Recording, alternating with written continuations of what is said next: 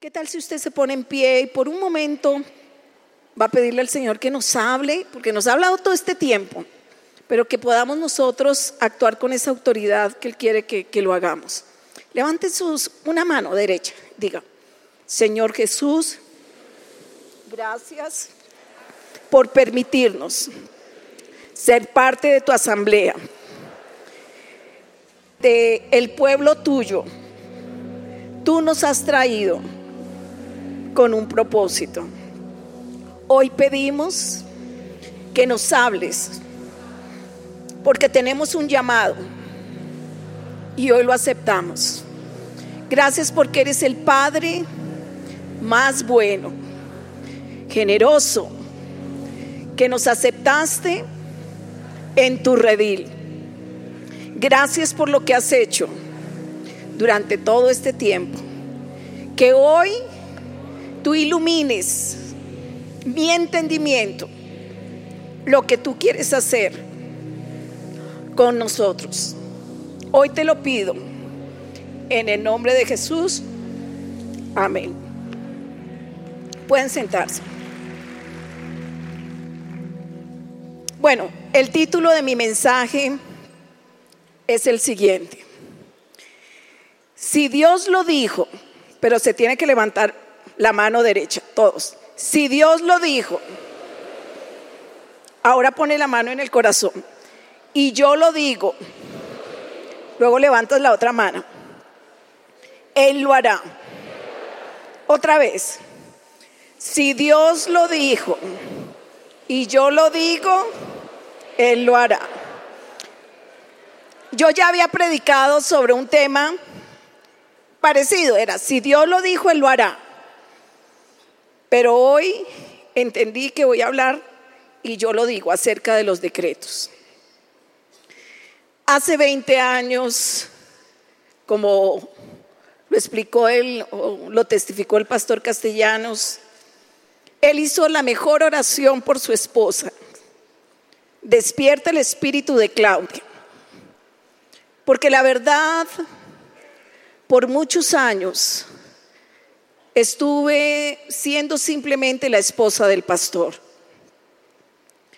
Nunca tuve un ejemplo de una figura de una mujer que predicara. En Colombia, el que ejercía el ministerio era el hombre.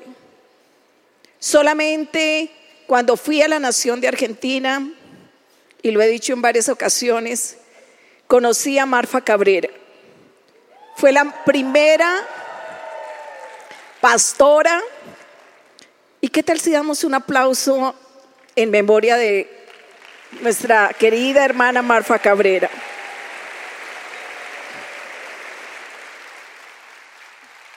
Desde el primer día que yo la vi, amé a Marfa Cabrera. Porque en el fondo decía, me identificaba con ella. Yo escuchaba las prédicas del pastor Omar con mucho respeto, recibía su palabra, pero luego cuando salía le decía a mi esposo, me gusta más como predica la pastora. Pero aquí entre nos, ella conoce el corazón de la mujer. Ella tiene una palabra específica. Además, es más bonita.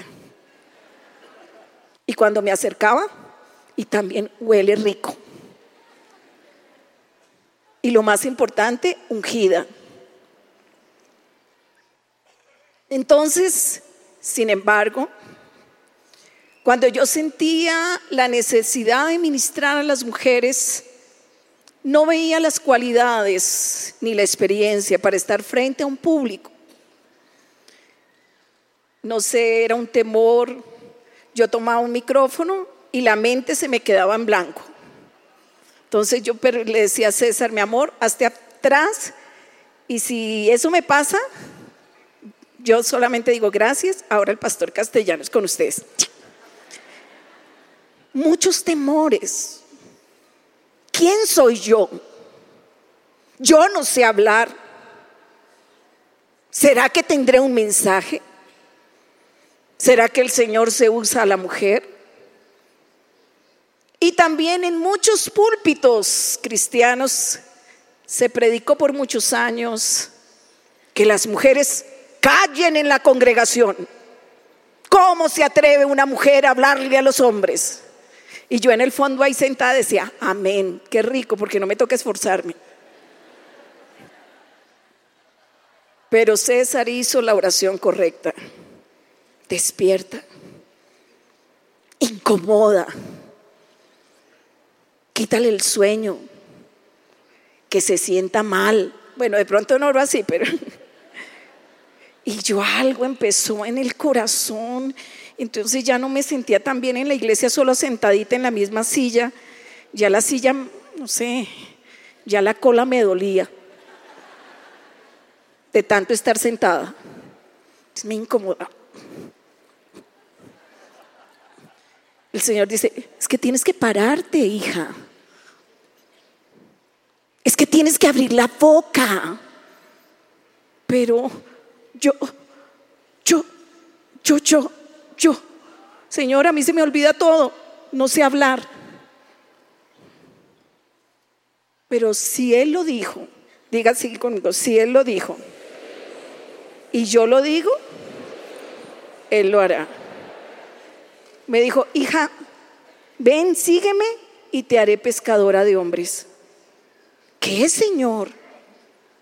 Si acaso yo puedo contar con los dedos de mi mano cuántas personas he ganado o les he hablado del Evangelio. Uno, dos, tres, tal vez diez. Señor, es que no se te olvida que el ungido es el pastor castellanos? Señor, esa no es una buena idea. Él tiene experiencia. Además, Él es el predicador. Pero ese fue el primer paso para iniciar y llegar y entender cuál era mi destino y cuál era mi función en el cuerpo de Cristo. Tú tienes que pasar una prueba. Nacemos de padres humanos. Hay una primera invitación a una iglesia. Ayer estaba con una querida joven donde fue intrépida, valiente y por la fe trajo a su papá desde México. Y yo le decía ayer en el almuerzo, Usted llegó con interrogantes y prácticamente ya está saliendo pastor porque le dieron una escarapela que es ahora pastor. En un día se convirtió y ya es pastor. La fe de una hija. Siempre hay una primera vez aceptar una invitación a un lugar tal vez desconocido pero también cuando el Espíritu Santo te hace la invitación de que te pares por primera vez en un púlpito, uno tiene que librar muchas batallas en la mente, eh, también como que uno puede pensar, bueno, y si no, y si el mensaje no es el correcto, es un lugar de tanta responsabilidad, pero es el primer paso para entender lo poderoso que es la palabra de Dios, cómo transforma vidas. Tú tienes que pasar esa primera prueba. Y esa primera prueba es aceptar de que tú eres pescador de hombres. Eh, ¿Qué quiere decir esto? Que todos los que estamos aquí reunidos vamos a dar fruto. Que todas las personas cuando lleguen a sus ciudades de origen van a tener lo que llamamos las pescas milagrosas vamos a tener la, eh, el desafío de tomar en alquiler los coliseos más grandes de la ciudad. Y allá estarán sus discípulos. Y esa es la primera prueba, el primer paso para llegar a tu destino. El Señor te dice, hijo, si tú lo crees hoy, porque Dios lo dice, y se lo dijo primero a, a Pedro y Andrés. Cuando miramos ahí en Mateo capítulo 4, versos 18 y 20, dice, andando Jesús junto al mar de Galilea, vio a dos hermanos. Simón llamado Pedro, Andrés su hermano que echaban la red en el mar porque eran pescadores. Y les dijo, venid, vengan, les hago esa invitación, síganme, serán pescadores de hombres. Y tengo la seguridad que tanto Pedro como Andrés dijeron, si Dios lo dijo, haga así conmigo, si Dios lo dijo y yo lo digo, Él lo hará. El Señor les dice, hijos, en esta semana estoy quitando la esterilidad de sus ministerios. Este, eh, a través de toda esta semana, cada palabra que están recibiendo, el Señor les está diciendo, serán pescadores de hombres. ¿Qué van a decir? Si Dios lo dijo y yo lo digo, Él lo hará. Entonces, ya tiene que haber una convicción de que yo soy fructífero, de que voy a dar mucho fruto y más fruto. Se debe aceptar que seremos pescadores de hombres, que viene la convicción porque la luz del Señor está en nuestras vidas. Nacimos para dar fruto. Esa primera reunión en el año de 1997, donde tomamos como alquiler el primer auditorio grande para mujeres y reunimos 14 mil mujeres, ese día yo oí literalmente cuando bajé las escaleras después de dar el mensaje a las mujeres, era mi primer sermón que daba. Oí literalmente que el Señor me dijo, desde ahora serás pescadora de hombres o de mujeres. Si Dios lo dice y yo lo digo, Él lo hará. Fijémonos que no solamente es lo que Dios diga, tú tienes que decretarlo con tu boca. Y en la medida que lo decretas con tu boca, nace la fe en tu corazón. El segundo paso fue un compromiso total.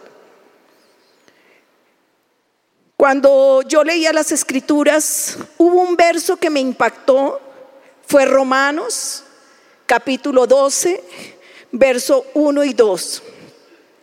Y dice así, así que hermanos, os ruego por las misericordias de Dios que presentéis vuestros cuerpos en sacrificio vivo, santo, agradable a Dios, que es vuestro culto racional.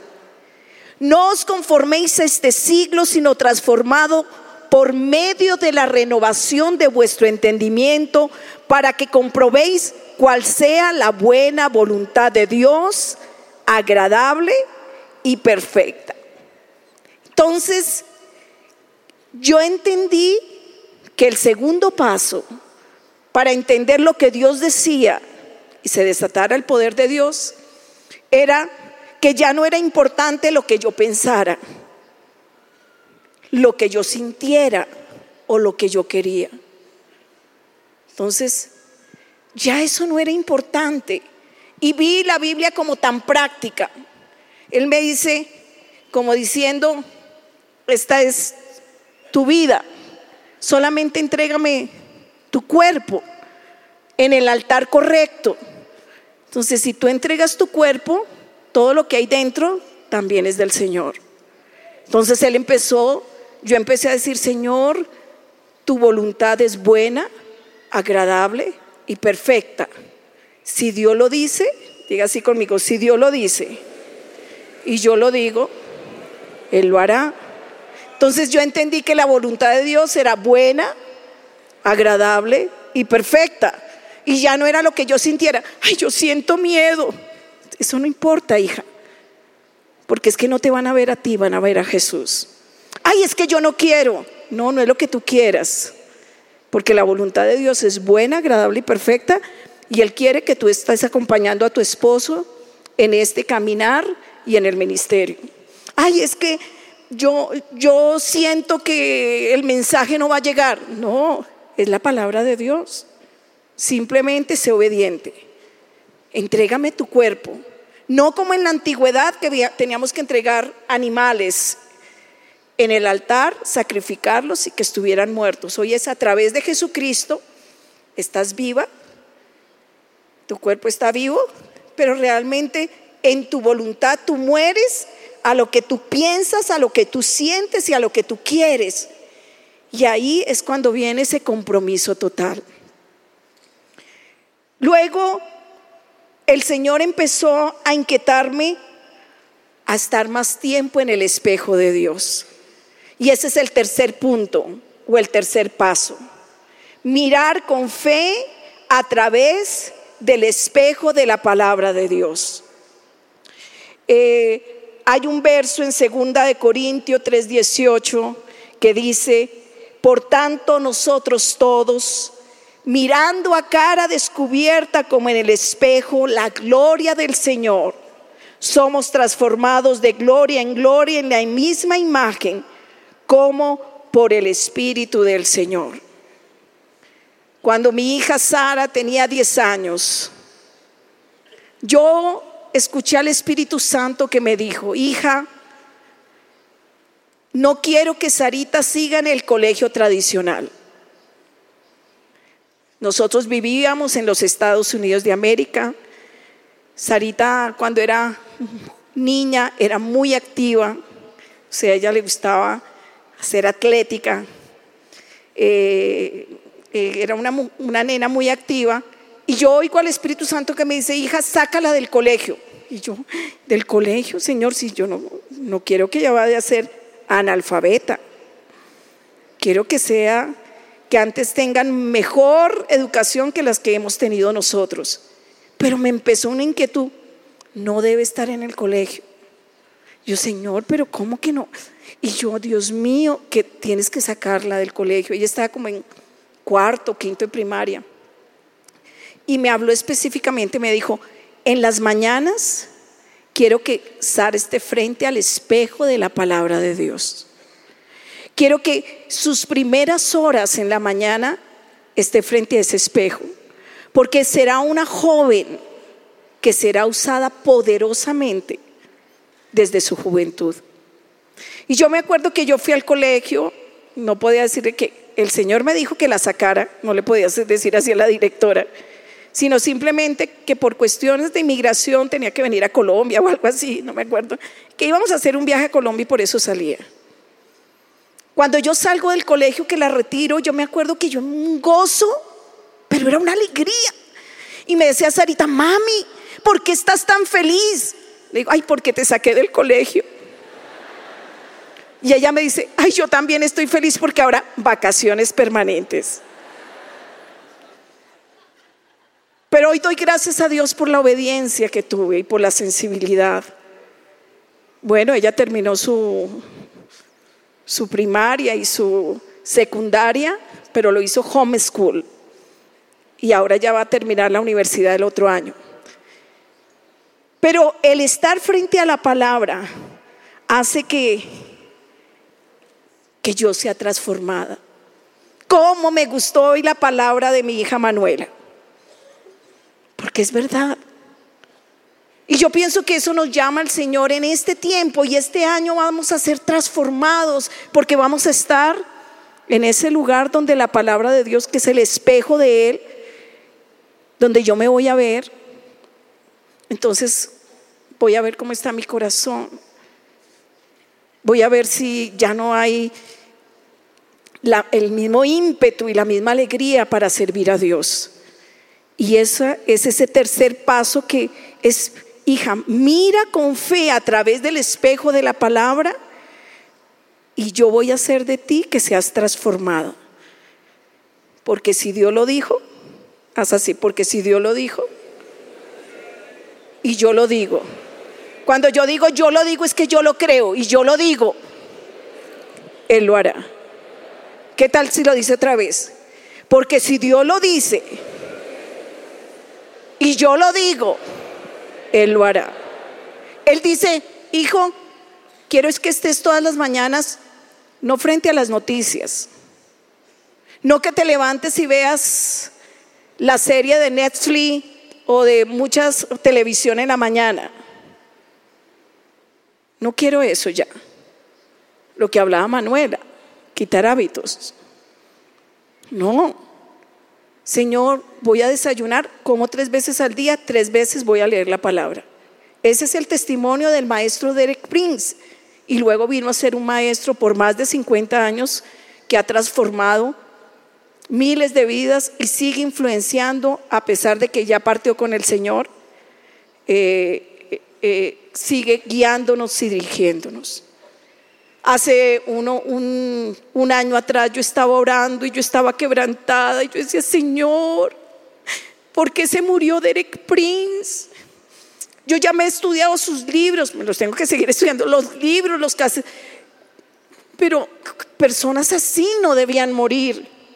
Y es como que el Espíritu Santo vino y me abrazó y me dice, mi hijita, no, porque yo estaba literalmente llorando. Yo, personas así no debían morir. Hija, pero tú estás viva. Estudia como estudiaba él. Haz los estudios bíblicos como él los hacía. ¿Cómo? Ahora no estás Derek Prince, pero ahora estás tú. Si Dios lo dijo y yo lo digo, Él lo hará. Otra vez, si Dios lo dijo y yo lo digo, Él lo hará. Entonces el Señor dice, si tú estás todas las mañanas frente a ese espejo, tú vas a ser transformada en la gloria y en la gloria de la imagen misma del Señor, por el Espíritu del Señor. Entonces ahí era lo que decía Manuela, no ven el rostro tuyo, sino van a decir, Jesús verdaderamente vive en tu vida. Todo lo que tú haces refleja la vida de Jesús. Pero hay que seguir por ese transitar en un cuarto paso. Y en ese paso de mi testimonio, que yo también es lo que yo he vivido durante esos años, era cómo entender el propósito del Señor. Pasé la prueba en el Coliseo, escuché al Espíritu Santo que me dijo, serás pescadora de hombres y lo entendí y lo creí. Luego pasé por el compromiso total, donde no importaba lo que yo sintiera, lo que yo quería o lo que yo, o lo que yo pensara, mi cuerpo en el altar correcto.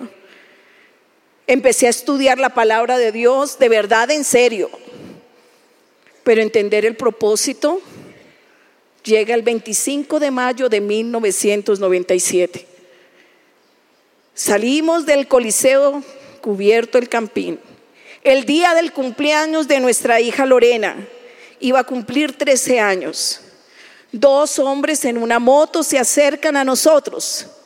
Pensamos que de pronto nos iban a saludar, pero sacaron un revólver y a mi esposo le dieron cinco impactos de bala, a mí uno. Mi hija Sara tenía cinco años, iba en, en mis piernas. Mis otras tres hijas iban atrás y dos sobrinos, que aquí está mi hermana Liliana y, y el pastor William, también iban con nosotros. Los proyectiles pasaban adelante y atrás. Sangre, vidrios en un momento, todo fue un caos, pero era un lugar, hoy entiendo, un lugar que tenemos todos que ir, es el lugar de la prueba. Era una leve tribulación. Cuando entra mi esposo al, al quirófano, el, médico me dijo, él va a morir, él no va a vivir. Entonces prepárese, señora, porque él va a morir. Pero ahí pude entender lo que dice Segunda de Corintios, capítulo 4, versos 17 y 18. Porque esta leve tribulación momentánea, en ese momento no la vi tan leve, produce en nosotros un cada vez más excelente y eterno peso de gloria. Me acuerdo que esa noche, cuando yo estaba orando, o realmente esa noche aprendí a orar, porque yo antes no oraba. Antes aquietaba la conciencia, porque me gustaba era hacer, entonces era fácil aconsejar y al trabajo, cosas por hacer en la iglesia, eh, producir, eh, no sé, sí, mucho de estar ocupado, pero uno decir como Moisés, voy a estar dedicada un día a la oración, Solo en este día voy a orar. Nunca lo había hecho. Pero cuando César estaba muriendo, el Señor me llevó a ese lugar. Y ahí aprendí a orar. Ahí creo que llegaron las lenguas. Yo antes no hablaba en lenguas, echaba lengua más bien. Pero en ese momento, ¿cómo hacer una oración correcta en, el, en, español? ¿Cómo poder decir se traspasan los tres cielos y llegar ante la presencia del Señor para que diga, Señor, que César no se muera? Pero ahí es cuando empecé con gemidos que salían de lo más profundo, pero era el Espíritu de Dios, profundo. Gemidos. No interesaba ni el tiempo, ni quienes estuvieran. No importaba el cansancio. Esa leve tribulación me estaba llevando aún en nosotros a producir en nosotros un más excelente y, y eterno peso de gloria. Hoy puedo decir, gracias Señor por las pruebas. Gracias Señor, tal vez tú estás ahorita en medio del dolor, de algo que, que aparentemente trae, que eso puede ser un, un trauma, una pérdida. Un momento que uno dice, el infierno está en medio de nosotros. ¿Cómo fue que tú dijiste que, que, nos, que seríamos tu especial tesoro, que nos ibas a proteger, Señor? Y yo estoy viendo lo, contrario. Pero cuando tú vas a las escrituras y dice, hija, no, esa leve tribulación, esa leve prueba. Yo decía, ¿esto es leve? Eso es leve.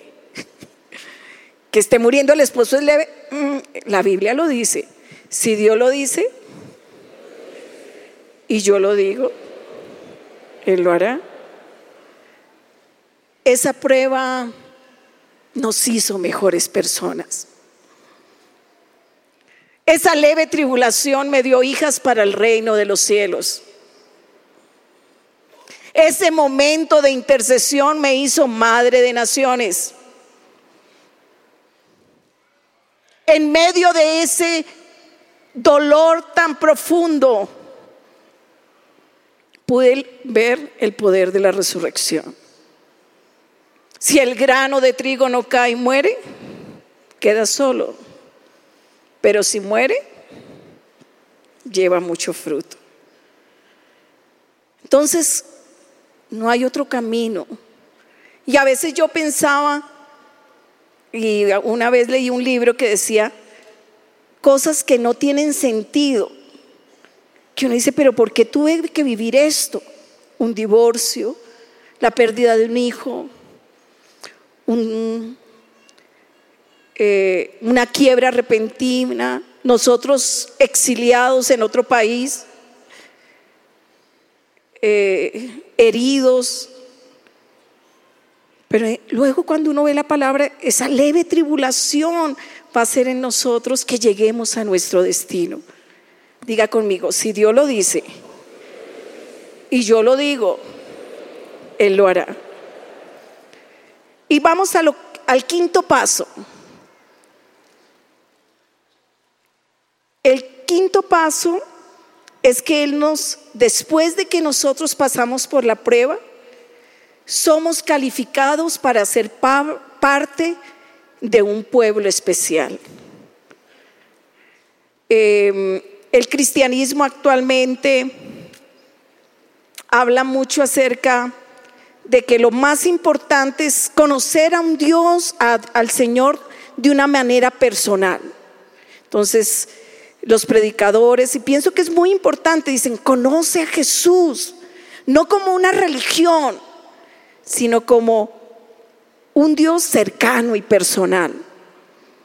Pero realmente a través de estos años de mi vida cristiana he entendido que esa no es la meta principal, es una, es el inicio para pasar todo este proceso. La meta principal es que tú seas parte de una asamblea de una asamblea de gobierno. Eh, la palabra iglesia significa realmente asamblea. Yo no solamente he sido pastora, yo he estado 25 años de mi vida en política. Fui dos veces senadora de la República de Colombia. Para ser congresista de un país, por ejemplo en Colombia, tú tienes que tener unos requisitos. Nacimiento, ser colombiana de nacimiento. Para ser senadora, para ser presidente también ser mayor de 30 años y haber obtenido un número de votos a nivel nacional para que reúnas los requisitos para ser parte de esta asamblea. Cuando tú eres congresista, son 102 senadores. Tenemos comisiones económicas, sociales, constitucionales, de diferentes temas. Y los senadores llegan y estudian esos temas y luego se reúne toda la asamblea, todo el Congreso en pleno, y leen, bueno, considerando esto, esto, y al final dice, el Congreso de la República decreta, decreta que esto será ley para todos los colombianos, porque tiene una autoridad. Entonces el Señor me, me hacía entender que esta convención de enero es la asamblea más importante de todos los que hacemos parte de ese pueblo especial. Que somos, que si hemos reunido esos requisitos, ¿cuáles? Los que acabo de, de predicar o de enseñar el primer paso, el segundo, el tercero, el cuarto, si yo he pasado por la prueba, si he sido esa persona que estoy frente al espejo de la palabra, si presento mi cuerpo todos los días en el altar, pero también si yo he reconocido a Jesús que Él es el Hijo de Dios, el Cristo, el Hijo del Dios viviente y que me está llamando para ser pescadora de hombres, es como que estoy llenando los requisitos para ser parte de la asamblea de gobierno. Y es una fecha que ha colocado, es una cita divina del Espíritu Santo que dice, en el mes de enero, todos mis siervos, de diferentes continentes, de Asia, de Europa, de Estados Unidos, de Centroamérica, de Suramérica, se reúnen en la ciudad de Bogotá.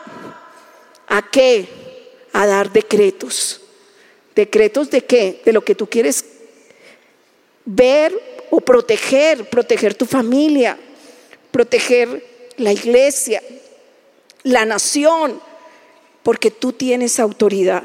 Entonces el Señor dice, hijo, cuando tú eres parte de ese pueblo especial, tú vienes a tener una autoridad, porque es en esa asamblea, en esa iglesia, es donde ella va a decretar el propósito por el cual los cristianos estamos en esta tierra.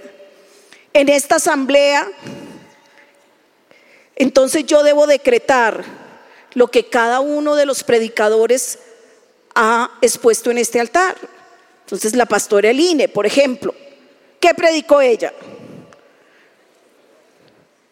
Que todos los que estemos congregados en esta convención, el Señor va a traer unas vestiduras especiales como las de Aarón, pero no solamente tendrán las vestiduras los padres, sino también los hijos que todas las familias serían familias sacerdotales.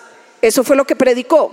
Y tú dices, si Dios lo dijo y yo lo digo, Él lo hará. Entonces, como asamblea hoy tenemos que decretar. Si tú no decretas, nada pasa. Fue una predicación, ay, tan bonito que habla la pastora Sara. No, pero ¿qué nos enseñó Sara? vivir un peniel, conocer el nombre de Dios en medio de la soledad, en medio de eh, cambiar la naturaleza de Jacob por la de Israel y ver y conocer el nombre de Dios. Entonces tenemos que decretar que todos los que tengamos, todos los que estamos reunidos en esta asamblea, pero más, más tú tienes que orar que tu iglesia cambie de naturaleza y puedan conocer el Dios de Israel. Si Dios lo dijo y yo lo digo, Él lo hará.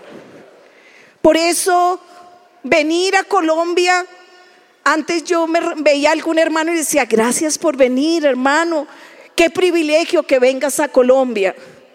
Pero ahora no, sí les doy la bienvenida. Ahora siento que es una que es una responsabilidad, porque nosotros somos parte de este pueblo especial. Y en esta semana nosotros decretamos lo que va a suceder durante todo el año del 2017. La autoridad en pleno está acá. Y por eso, cuando yo empecé a como el sentir de lo que el Señor quería que yo hablara, Él me, solamente me dio una frase. La vara de Aarón que reverdeció. Y yo empecé a investigar, bueno, ¿quién ha predicado de la vara de Aarón? Y, César, y, bueno, menos mal que vivo con un predicador. Mi amor, entonces él me decía, la vara pues realmente simboliza el ministerio. Y empecé yo a, mirar el Salmo 110, donde debíamos ejercer nuestra autoridad en la tierra. Y me impactó lo que decía. Jehová dijo a mi Señor, siéntate a mi diestra hasta que ponga tus enemigos por estrado de tus pies.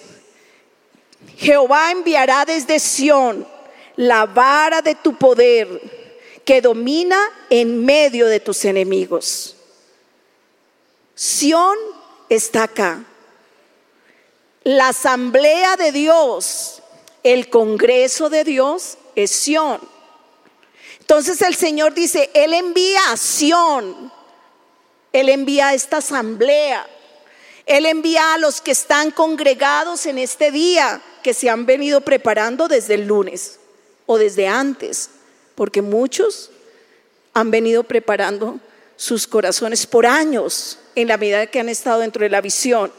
Dice, trae esa vara. Es una vara que da poder y que va a dominar en medio de los enemigos.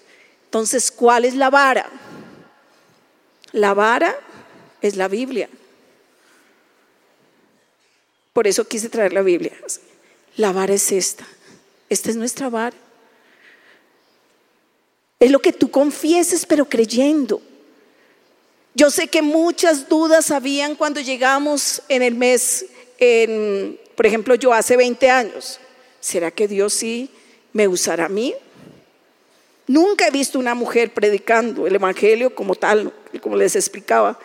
¿Será que sí? Pero en la medida que el Señor me iba dando, empecé a decretar, no, sí, y será predicado este Evangelio por todo el mundo, entonces vendrá el fin. No dice y será predicado solo por los hombres. No, será predicado este Evangelio.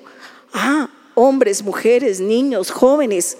Y entonces vendrá el fin. Si Dios lo dijo y yo lo digo, lo hará. Entonces, ¿cuál es la vara? La vara es tu Biblia. Pero la vara es cuando tú la confiesas con fe. ¿Qué es lo que ha venido haciendo el Espíritu Santo durante estos cuatro días? Quitando argumentos, quitando dudas, respondiendo preguntas, avivando tu fe, sanando tu corazón. Porque la Biblia nos habla, si no hay confesiones correctas de acuerdo a la palabra, tú paralizas el ministerio de la intercesión de nuestro sumo sacerdote, que es Jesús. Por eso en Hebreos 3.1 habla de que Él es nuestro sumo sacerdote. El Padre le dice al Hijo, Hijo, siéntate a mi diestra hasta que ponga debajo de tus pies a tus enemigos. Ahí vemos la Trinidad. El Padre le dice al Hijo, pero el Hijo empieza a operar con el Espíritu Santo.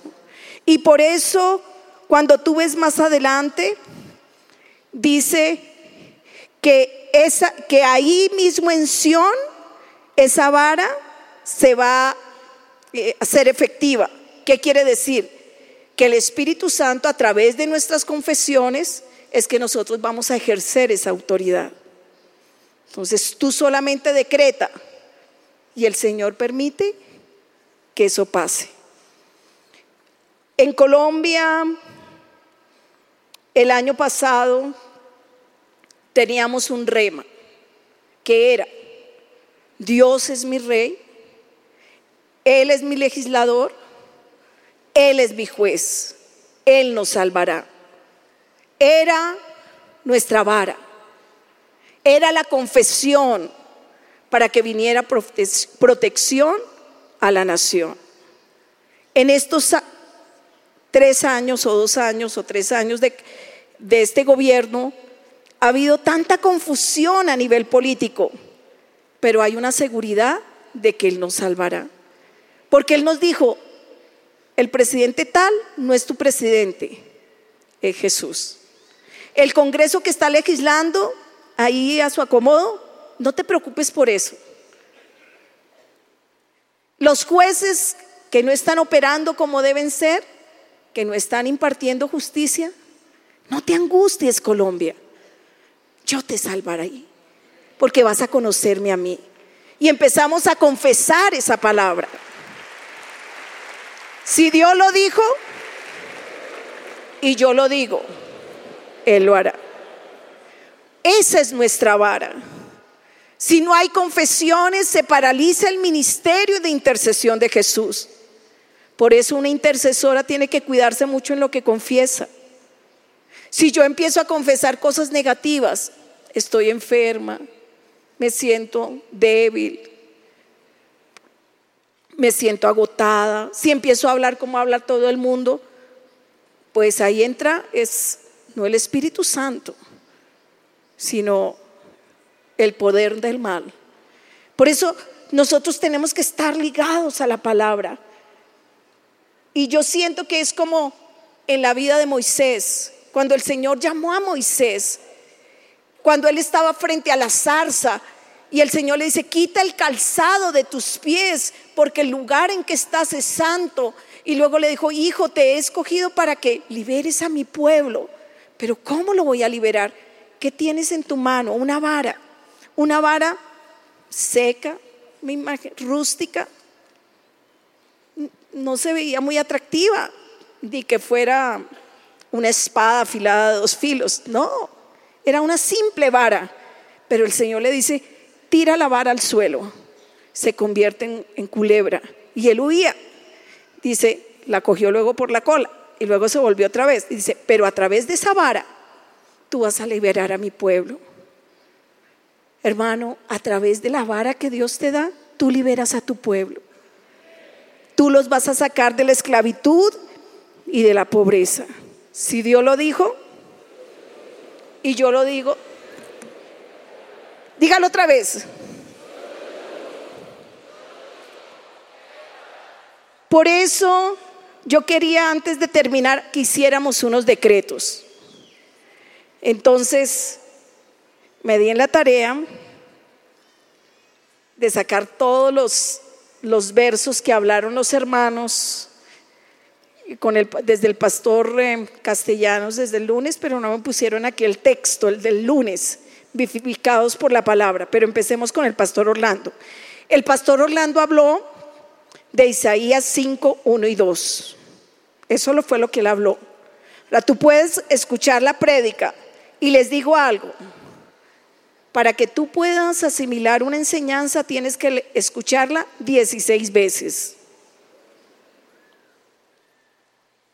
Porque una cosa es que yo medio la entienda. Ah, sí, por allá como que habló de Jacob, allá habló de una viña, allá habló de no sé qué. Eh, sí, tenía como unas piedritas y que hay que sacar las piedritas y 16 veces hay que escucharla. Meditarás en el día, en la noche, la repetirás, memorizarás, la transmitirás a tus hijos. Así es como uno es renovado en los pensamientos.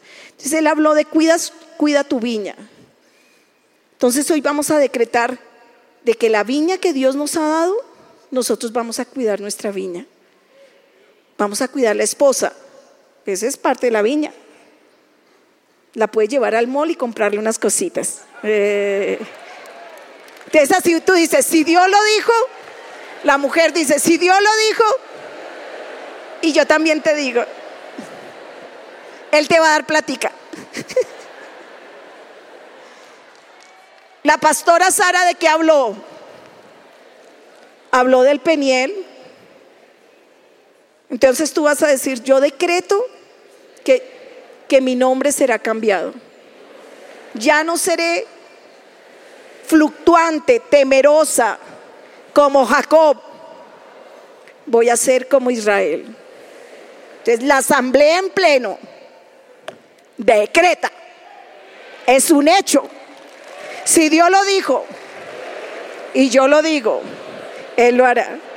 Porque tú tienes autoridad. Tú tienes autoridad como individuo. Un pastor tiene autoridad en su iglesia local. Pero esta asamblea tiene más autoridad. Por eso no es buena idea faltar a las convenciones. Puedes faltar a cualquier otra, pero a esta no. Porque de aquí es donde vamos a hacer los decretos a las naciones. O sea, cómo vamos a proteger nuestras familias y lo que ocurre, eh, lo que el Espíritu Santo nos está guiando.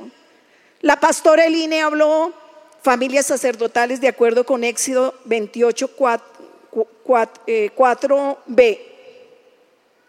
El pastor Lorenz Cohn habló cumpliendo tu destino porque somos hechura suya, creados en Cristo Jesús para buenas obras, los cuales Dios preparó de antemano para que anduviésemos en ella. Somos el poema de Dios. Señor, escribe que seamos que podamos escribir esos hechos grandiosos que vamos a hacer por el Señor en nuestras ciudades y en nuestras naciones y somos el poema de Dios y lo creo y lo decreto. Si Dios lo dijo y yo lo digo, él lo hará. Pero tú tienes que decretarlo y lo decretas en voz audible y en voz alta. Es como si en el Congreso no firmara el presidente del Congreso ni la mesa directiva. Se queda en simplemente un discurso, pero nada pasó. Y luego el pastor Saúl Salamanca habló de pedid y se os dará, buscad hallaréis, buscad y hallaréis, llamad y se os abrirá. Señor, enséñanos a orar cómo conviene. La pastora Johanna Castellanos nos habló de vosotros sois la luz del mundo. Señor, que nuestro matrimonio haya tal armonía que seamos luz a las naciones. Que podamos mirarnos hoy con el esposo, mi amor, nos proponemos de aquí a un año ni una pelea, ni un disgusto en estos 365 días. Si Dios lo dijo y yo lo digo, Él lo hará. ¡Wow! Se acabaron los, los disgustos en el hogar. El pastor Castellanos habló del Salmo 23. Si el Señor es mi pastor, pastora, que es que están hablando de recesión en mi país. Mentira del diablo. Porque ¿quién es tu pastor? ¿Y qué te dice Él? Que nada me faltará. Si el Señor lo dice, yo lo digo, Él lo hará. El pastor Laudillair Guerra habló, nuevo yo, nuevo todo. Vamos a salir nuevos de esta convención. ¿Cuántos se sienten nuevos? Y Manuelita, Manuela Castellanos habló de que por 40 días y 40 noches vamos a poder estar en la presencia de Dios. Y yo pensaba, estoy cumpliendo 40 años de casada, es toda una vida, pero vamos a empezar mirando cara a cara al Señor. Que ellos puedan ver en nuestro rostro, en nuestra familia, todo lo que hagamos, reflejemos que la gloria postrera es mayor que la primera. ¿Será que tú puedes decretar esto? Si Dios lo dijo y yo lo digo, Él lo hará. Y la pastora Perla, ¿hasta cuándo vas a seguir llorando? Señor, ya no voy a llorar porque perdí unos discípulos. Yo me acuerdo que una discípula en Miami se fue que yo quería mucho. Tenía, y el Señor me dio una palabra, que nada se perdería. Y yo, ah, nada se perdería. Hoy ella no ha vuelto a la iglesia, pero sus nietos y como su familia más cercana, todos están viniendo a la iglesia y me acordé de esa palabra. Tal vez no se pudo hacer lo que Dios quería hacer en esa familia, o eh, esa era una señora, no se pudo continuar el proceso de restauración, pero ahora toda su descendencia ya está en la iglesia. Y me acordé de esa palabra, que nada se perdería. Aparentemente uno piensa que es una pérdida, pero quiero decirles, nada se va a perder. Si Dios lo dijo y tú lo dices, Dios lo hará. ¿Qué tal si tú te pones en pie? Y hoy vamos a decretar. ¿Qué vamos a decretar? vamos a decretar que la vara de Aarón reverdeció. ¿Y cuál es la vara de Aarón? Es el ministerio. Vamos a decretar que G12 va a reverdecer en todas las naciones de la tierra. Diga, si Dios lo dijo y yo lo digo, Él lo hará. Entonces levante su mano derecha.